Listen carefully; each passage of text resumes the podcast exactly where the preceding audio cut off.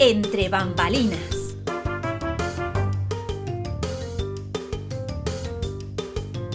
Un podcast hecho por actrices, con actrices y para actrices. Hola, esto es Entre bambalinas, un espacio dedicado a actrices donde poder reflexionar sobre los temas que nos importan. Y sin más preámbulos, damos paso a nuestra primera bambalina. Y hoy, entre bambalinas, tenemos a la actriz Adi Barquera. Bienvenida, Adi. Hola, ¿qué tal? ¿Qué tal? ¿Qué tal? ¿Cómo estás?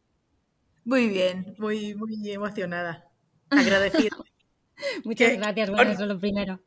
Muchas gracias por estar aquí, por estar aquí en este, en este pequeño proyectito eh, que tengo entre manos.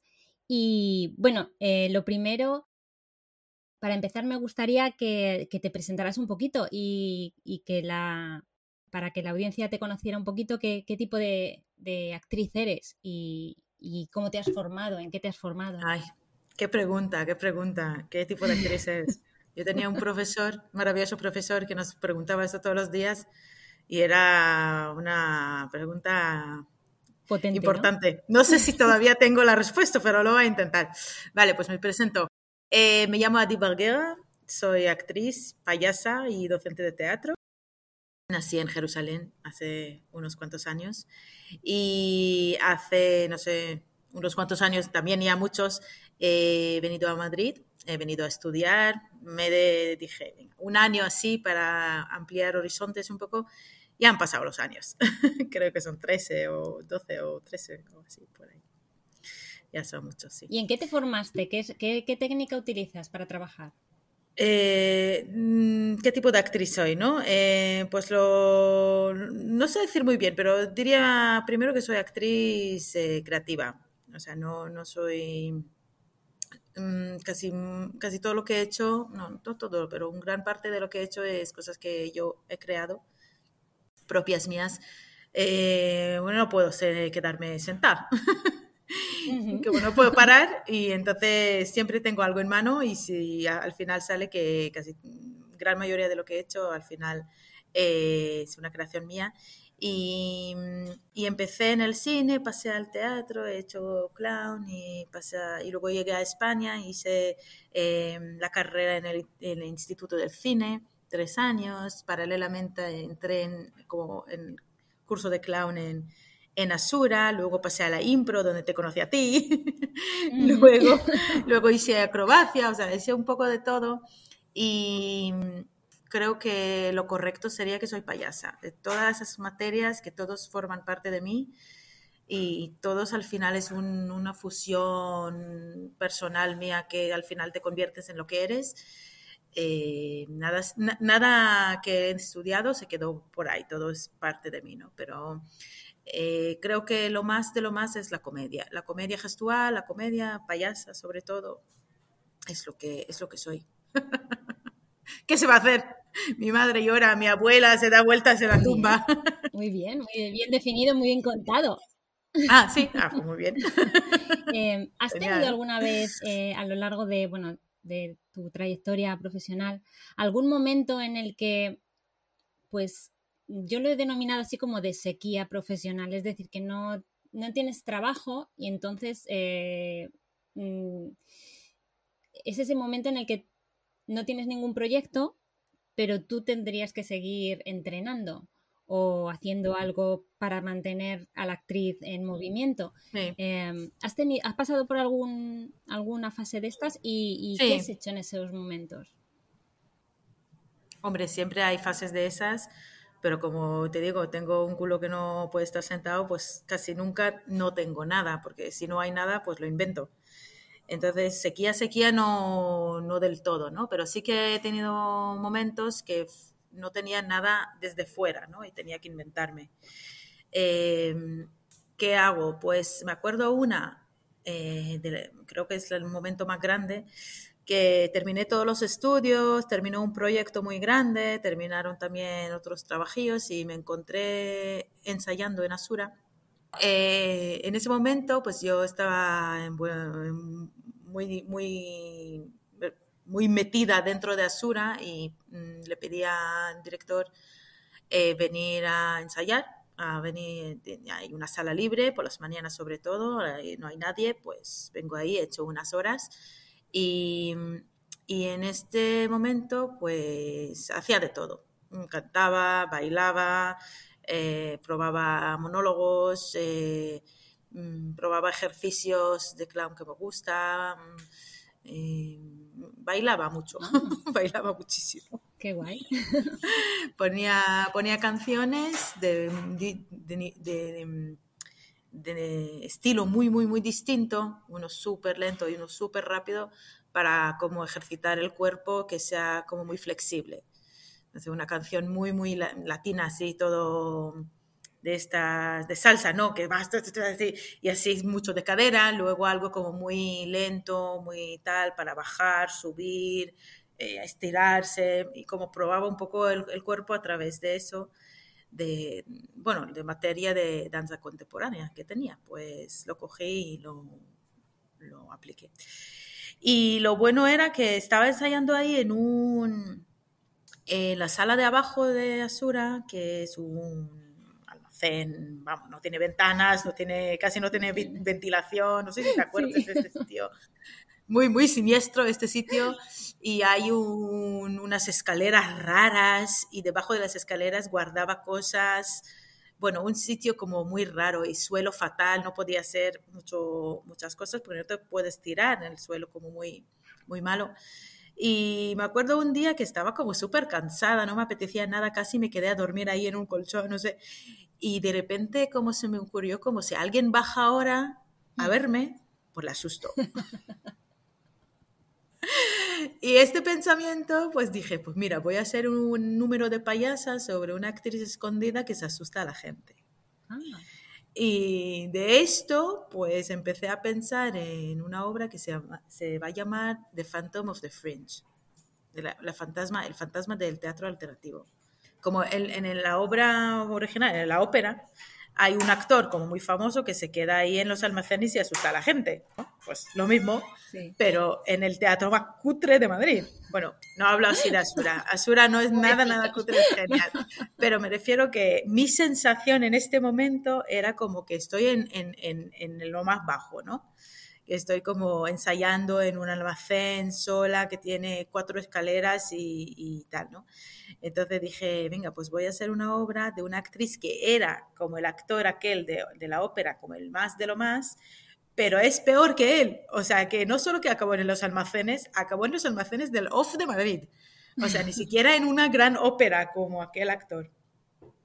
Bueno, y esta historia pues se ha convertido en realidad y es una de las obras, creo que, que más me ha marcado la carrera. Sí, porque es muy profunda, ¿eh?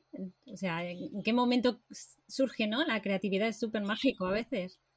Sí, totalmente. Entonces, luego mm, alguien me escribió, bueno, eh, la persona, vamos a dejarlo así, me ha escrito el, el, texto que me enamoré, o sea, yo, yo leí el texto y lloraba, o sea, yo, pero meses todavía lloraba leyendo el texto. Y luego cogemos un director, bueno, ¿a qué, a qué no decirlo? Porque vamos a decirlo. Ah, ¿por qué esconder a las personas que han hecho este gran trabajo? Eh, Oscar Guedas me, no, es el escritor y Andrés del Bosque es un director o sea, nos hemos lanzado, eh, Oscar y yo, a Edimburgo, hicimos 26 funciones de esta obra en una sala también súper, muy antigua, ¿no? Con una chimenea, alfombras, o sea, igual como te imaginas, bueno, como yo imaginé esta actriz, escondidas ahí entre cuadros gigantes y no sé qué. Y después de 26 funciones volvimos a Madrid y llamamos a Andrés del Bosque, que está especializado en el clown sagrado y ha sacado una... O sea, la historia ya es un tipo de tragedia y él sacaba la payasa que, que tengo, que de la comedia, ¿no? Y salió como una tragicomedia que, vamos, que me ha marcado la vida. ¡Wow! ¡Qué maravilla de viaje! ¡Qué guay! Por eso que en momentos en los que en realidad estás que no no sabes qué surge, ¿no? Que no tengo que hacer, pues nunca, pues te digo, primero siempre tengo algo en mano, siempre invento algo. Y siempre intento, ahora estoy, eh, bueno, ya llevo seis años eh, colaborando con un centro cultural Hortaleza, algo que empecé con Elia, con un proyecto que tenía con Elia, que empezó también así, un poco como, vamos a hacer, me han pedido no sé qué, vamos a hacerlo. Em, y justo esta semana, leyendo tus preguntas, pues estaba ahí y dije, pues mira, voy a ensayar, y ya ensayaba ahí y ya empieza a surgir algo nuevo. Qué guay, qué guay. Simplemente no parar. Entiendo que no tienes representante, ¿no? ¿Nunca has tenido representante? No, sinceramente no. No sé si es triste decirlo o no, pero esa es la realidad. Eh, tenía épocas cortas en mi vida que buscaba un poco más intensamente. Mm.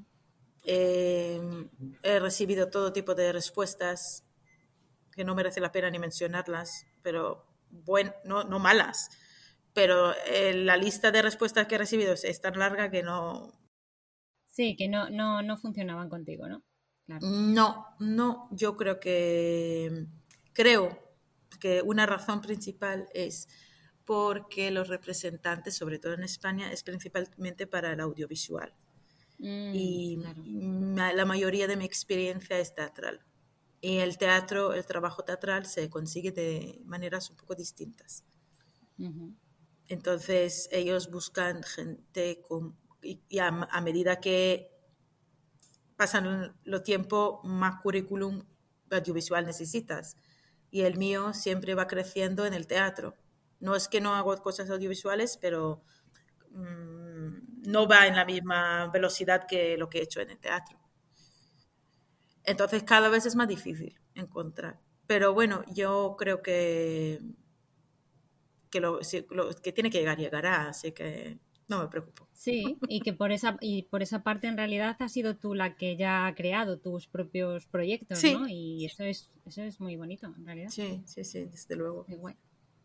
Bueno. vamos a pasar a otro punto que es sobre. vamos a hablar un poco sobre la actriz madura, ¿vale? Ay, no, eh, eso suena muy mal, ¿eh? Eso suena como la actriz, eh, como, como una uva que ya es pasa. pues por eso. ¿Cómo actriz pasa eres? sí, sí, parece, es verdad, suena así. La verdad es que está como, ya el término es como un poco como, ¿no? Sí. claro, porque tú dices madura, ¿no? Pero suena pasada, ¿no? sí, sí, habría que como que encontrar un término para, para, para esto, pero mm, no lo he encontrado. A lo mejor lo encuentro. A lo mejor lo llamo bambalina y ya está. Como estamos entre bambalinas, somos bambalinas y ya está. Sí, la actriz, bambalina. por ejemplo. La actriz sabia. La actriz sabia, hombre, eso por supuesto. Eh, ¿A qué edad crees tú que la actriz pasa de ser joven a ser bambalina, por así decirlo? Hay joven y bambalina, ¿no?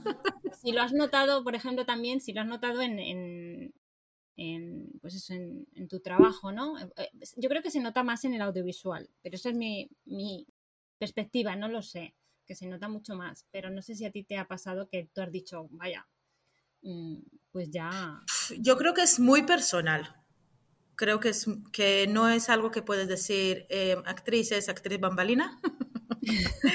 a partir de los 20, 30, 40, 50. No, no creo que se puede indicarlo porque creo primero la edad es solo un número, esto es obvio, ¿no?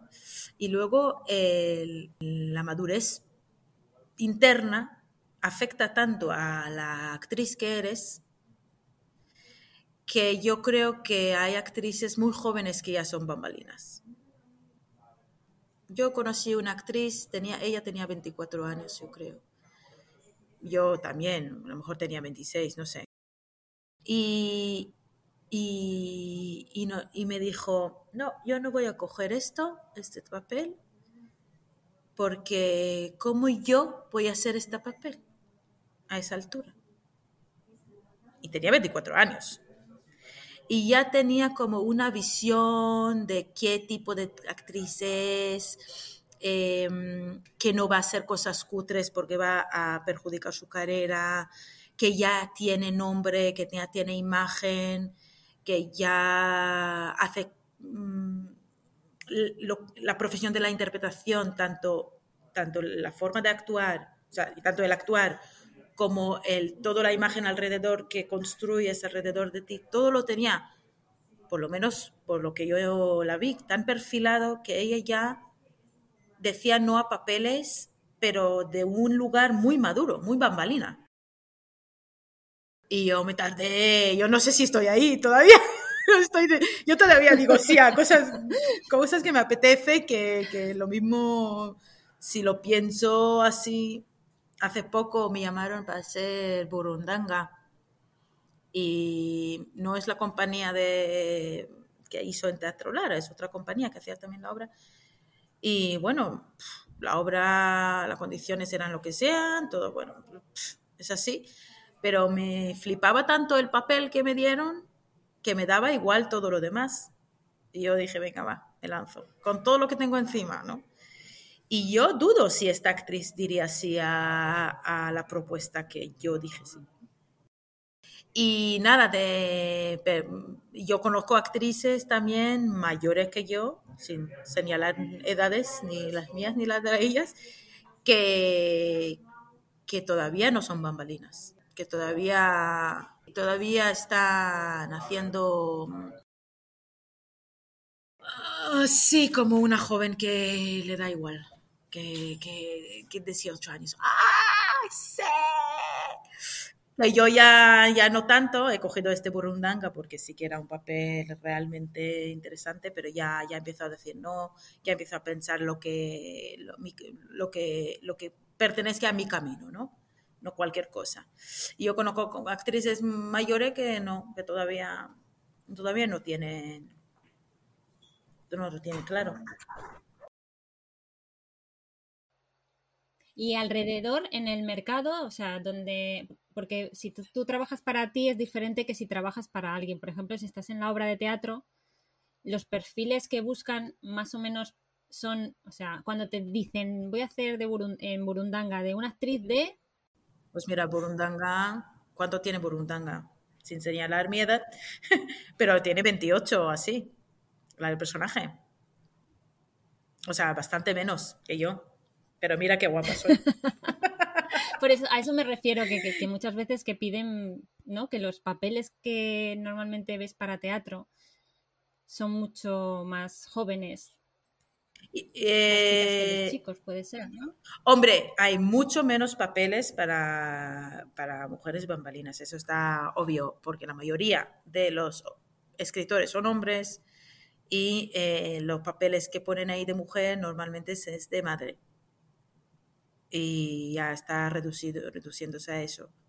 En el Instituto del Cine, cuando trabajamos ahí, los, casi todos los alumnos de guion eran chicos y casi todo lo que han escrito son historias de amor de chico-chica, de su edad, de los veintipocos.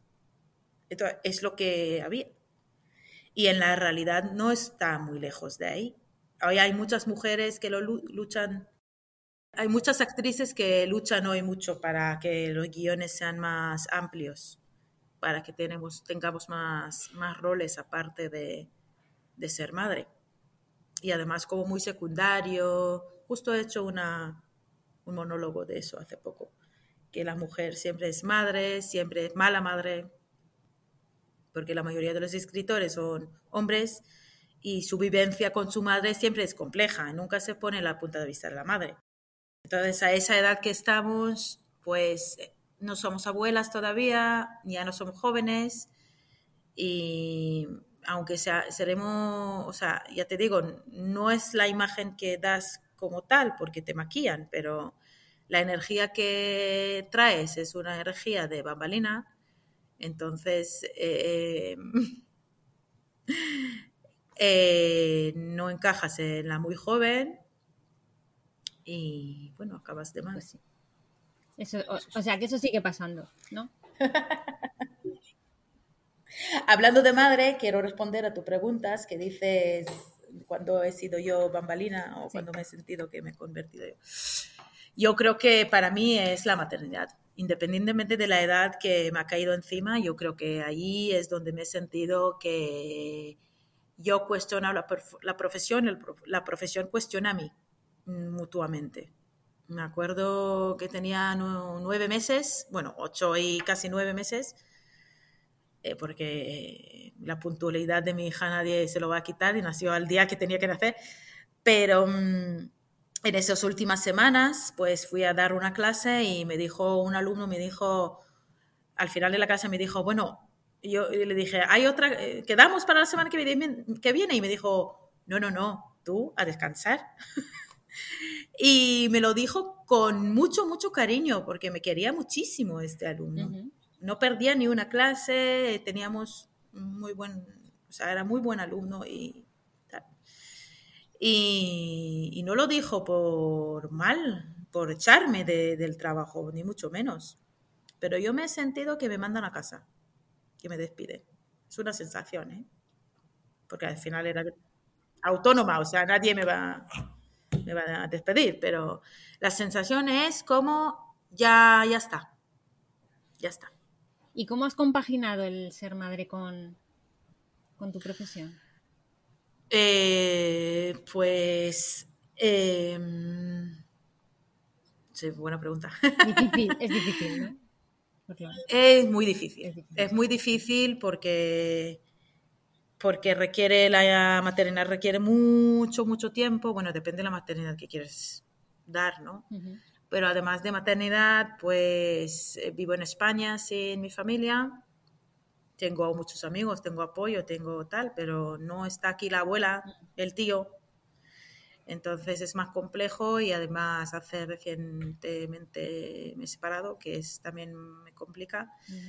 Y aunque por un lado la maternidad te coloca en un lugar muy como no hay tonterías, ya vas a tu camino, por eso digo como bambalina, porque ya, ya no hay tonterías. O ya, te, te vale para tu camino, lo haces. ¿No? Pues lo dices no. Y además, al aprender a decirlo a, a, mi hija, pues aprendes a decirlo a, todo, a mucha gente, el no. De forma muy educada, muy tranquila, muy respetuosa, pero decirlo, que, porque no pasa nada. Em, entonces, eh, eso, que ya coges solo lo que tienes que coger y creas tu camino de manera mucho más enfocada, más clara eso sí. O sea que, pero... o sea que ha sido una, es algo positivo también, me refiero, que no... Ay, mucho. para, para mí, va, muchísimo. Muchísimo. Claro, ha sido como una, una, gran oportunidad ahí, ¿no? Veo. Sí, sí, sí. Para mí es, es era la primera, el, el capítulo uno. El capítulo dos era el COVID, que eran como, deja tonterías, deja la tontería. Todo lo que no, fuera. fuera es verdad. Pues fuera, exactamente, fuera. Entonces, eh, es muy positivo, pero aún así, aún enfocada que estoy clara y que hago mis proyectos y, cojo burundanga solo si realmente considero que me va a aportar y tal, pues aún así eh, la maternidad es en mi experiencia, el, mayor recurso en criar es tiempo. Mucho más que dinero. Es mucho, mucho Claro, y en ese tiempo tú no estás trabajando, o sea que no tienes ingresos, entiendo. Claro, entonces no, trabajas. ¿Cómo que no trabajas? Trabajas. claro que trabajas. Pero es mucho malabares. Mm. Mucho, muchísimo. Ya. Y sí, sacrificio y bueno, también yo también decidí que no es solamente el tiempo de estar con la niña, es también eh, la madre que yo quiero que ella ve, vea. Y no, no quisiera que ella vea una madre que está todo el tiempo en casa. Quisiera que vea una madre que lucha por, por, lo que le interesa, ¿no? Entonces, muchas veces que me encantaría estar con ella y no puedo, pues le explico y, y, llega. Y le llega, o sea, ella lo entiende perfectamente. Y de hecho le hace muy orgullosa también de su madre, o sea, creo, por lo, por lo como ella me pregunta, ¿no? ¿Por qué siempre haces tú todo? ¿Por qué haces? Está como contenta. Antes cuando actuaba en la compañía anterior que tenía, ella era muy pequeña y yo le llevaba todas las funciones y cuando ya tenía dos años y podía ya andar, dos, tres años, entraba conmigo al camerino. Antes también, pero antes era, vamos, un bebé, bebé, ¿no? Pero de momento que podía ya andar un poquito tal, pues entró conmigo al camerino, nos maquillamos igual. bueno, igual. Ella en 5% de lo que puse yo encima de la cara, pero en la misma, el mismo, si yo puse aquí, pues, en, la, en la mejilla, pues pone ella en la mejilla también. Y, y, lo, y cuando terminamos de maquillarse, eh, llamamos a la persona que se encarga de estar con ella. Al principio le costó la vida, pero después de tres, cuatro funciones ya entendió el rollo. Y le digo, el adulto responsable es fulano. Y se fue con el fulano para ver la función.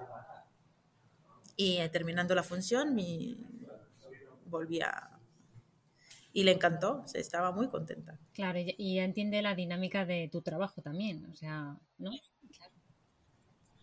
Claro, porque a las primeras funciones lo entendió porque no puede ir con mamá. Era muy pequeña, tenía como dos años. Muy pequeña. muy pequeñita. Claro, ¿por qué no puedo ir con mamá? Lo, lo, ensayaba en casa esto y podía venir, porque ahora no puedo. O sea, le costaba entender. Pero una vez lo entendió, eh, también por crecer, ha crecido un poco, pero también ha entendido que esa es la dinámica, pues le gustó mucho y a veces me, me, me pregunta cuándo volverá a verme. qué chulo.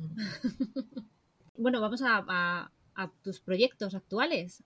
Sí, Vamos a ello. ¿en qué, proyectos, ¿En qué proyectos te puede ver la gente actualmente? Pues, eh, ¿en qué proyectos? Bueno, em, muchas cosas han pasado y, empezaron proyectos nuevos, así que eh, por eso mi hija echa de menos a aquella obra que no sé si seguro volveré a hacer algún día. Eh, el gordo, bueno, tengo dos gordos en mano ahora. Uno es donde me pillas ahora en la universidad, que estoy haciendo un doctorado de artes escénicas, con el maravilloso título de mi tesis, que no sé si se puede decir, se puede decir. Bueno, voy a estudiar la risa. Voy a estudiar la risa, En, la, comedia gestual. Sí. Vamos a dejarlo así para que mi, tutora, mi directora de tesis no me cuelga de largo. Pero que eso es lo mío. Voy a estudiar la risa y las reglas de la risa para asegurar una, para tener, cómo hacer una obra con una risa asegurada. y, y, estoy, estoy feliz, estoy encantada, estoy muy contenta. Es impresionante porque son cosas que acumulé con tantos años. O sea, la idea ya tengo como 12 años en la mente y, se me acumuló tanta información en la cabeza de forma esporádica que ahora de repente teniendo una directora que te pone todo en orden y te coloca y además te dice eso está muy bien, pero eh, explícalo desde con, base académico que es así, con estudios, con investigación científica, pues me estoy flipando, estoy muy contenta. O sea, eso es, en, base a estudios, ¿no? Entiendo. Es base a estudios, pero la idea es, como soy docente, he sido docente toda la vida, pues quisiera seguir siendo docente, especializada en eso. Y obviamente dudo, ya, ya se empieza a intuir que alguna función saldrá de ahí, o sea que algo saldrá. Claro, hombre, ese, ese, me, me, olía yo también. Sí, es, que, es que lo pide, lo pide. Le, que, va a que va a salir y cuándo no lo sé, pero algo, algo saldrá, obvio. Próximo proyecto. Claro. Uno por lo menos. Y asesora, eso, eso ya puedo decir en alto. Si alguien busca una asesora de comedia, ya lo soy. Eso sí, ya lo soy. Si tú mañana eh, quieres terminar una comedia, me llamas y ya eh, a, a, la altura del doctorado que estoy, ya puedo asesorar de forma profesional, eso sí, para añadir actriz, payasa, docente de teatro y asesora de comedia. Eso. Asesora. Es que al final, al final somos multidisciplinares. Eso es a lo que llego yo. O sea, que tienes... Hombre, sí que se ve la imagen de la actriz como que solo es actuar y actuar y actuar y hay millones de ramas de, esta profesión. Millones. Yo creo que hay actrices que es solo, solo, solo, solo actriz, pero son muy, muy pocas. Muy pocas. incluso las grandes actrices que parece que lo único que hacen es dos películas al año y el resto eh, se van a Hawái o a Malibu Beach. incluso ellas, o sea, incluso hacer publicidad o hacer de modelo es otro oficio. Sí, es otra cosa. Muy bien. ¿Y de algún proyecto actoral tienes? Sí, el segundo gordo, gordo, gordo que tengo es Hysteric Clown. Hysteric ah. Clown es talleres de clown para mujeres. Eh, de momento para mujeres, eh, esperemos que crezca y será para otros colectivos, pero sí que estamos enfocados en, según colectivo porque queremos crear unos espacios seguros donde la gente que sienta eh, más vulnerable por razones varias, eh, podrá tener un espacio donde podrán tener el privilegio de ser ridículo o ridícula, porque es un privilegio que nos quitan muy jóvenes en esta sociedad y es un privilegio de que quien se permita, desde mi mm, opinión, punto de vista, es la clave para ser más libre, más feliz, más tranquilo, más tranquila, más todo. Sí, porque coges la vida en otra perspectiva, te tomas a ti en, otro, en otra forma, te permites muchas cosas de, que te dan alegría y, y la, herramienta que utilizamos es el clown, porque eso es lo que, ya te dije, eso es lo que tengo en la vena, es lo que hay eh, es lo que soy. Eh, no, porque hay gente que lo hace empoderamiento y ayuda, autoayuda de otras, otras, mm, otros lugares, pero lo nuestro es desde el clown. Y talleres de clown para mujeres, pues lleva desde 2016, un poco antes que nació la niña. Eh, y sigue, va creciendo. Ahora eh, vamos a tener un en enero eh, tenemos un taller en Tenerife, el 20, 21, 22, un retiro.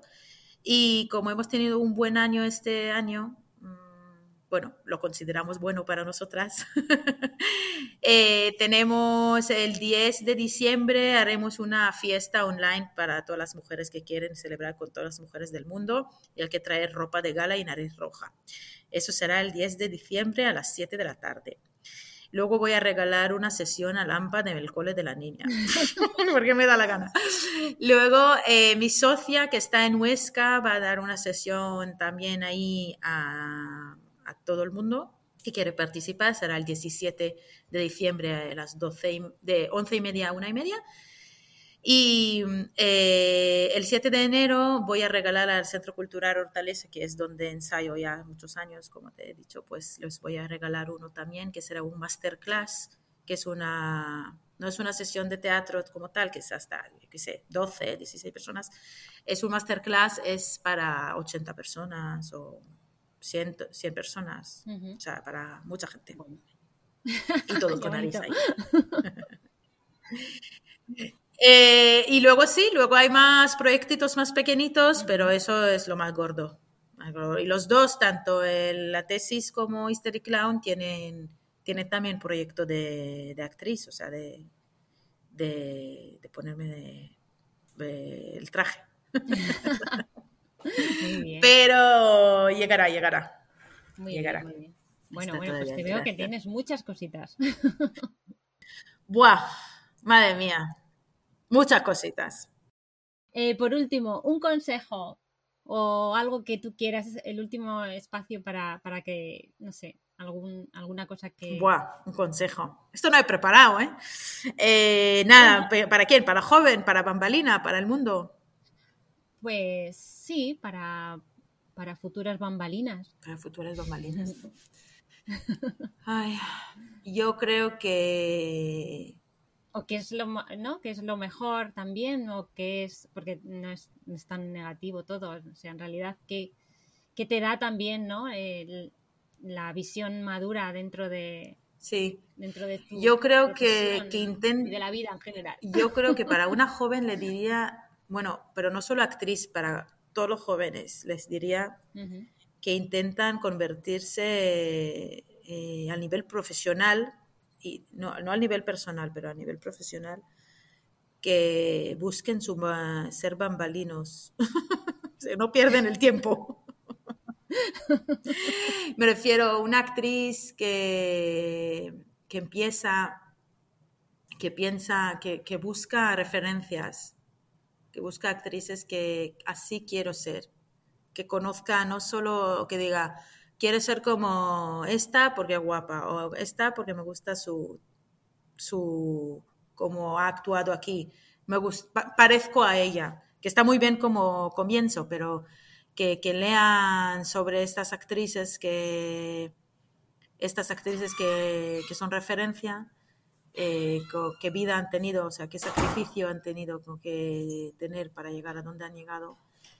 Y cómo conciben ellas la profesión eh, y cómo, que, cómo viven, cómo, cómo, actúan, cómo son su técnica, que para, para para estudiar de tus referencias, cada una a quien admira, para concretar el tuyo, para saber decir no lo antes posible. Muy bien, saber decir no. Y no olvidar el privilegio de ser ridícula, eso también. Eh, ahí, ahí. Si has dicho no y, has, y ha sido una, un error y has hecho algo muy ridículo y te sientes muy ridícula, Vas bien. Vas en buen camino. que es parte de la vida. Bueno, pues nada, más. Muchas gracias. Muchas de nada. Muchas gracias por. Bueno, y tú, tú serás uno, uno de los referentes. Ay, no lo sé. No sé. Eso seguro. pues nada, de, eh, muchas gracias, Adi. Un placer. Eh, te deseamos todo lo mejor. Muchas gracias. Futuro profesional y personal. Muchas gracias por estar aquí hoy. Y hasta la próxima. Gracias a ti. Gracias a ti. Todo un honor. Venga, chao. Síguenos el tercer jueves de cada mes para más entrevistas llenas de curiosidades, realidades y experiencias de las actrices a partir de los 40. Muchas gracias por tu atención. Nos oímos muy pronto. Chao, bambalina.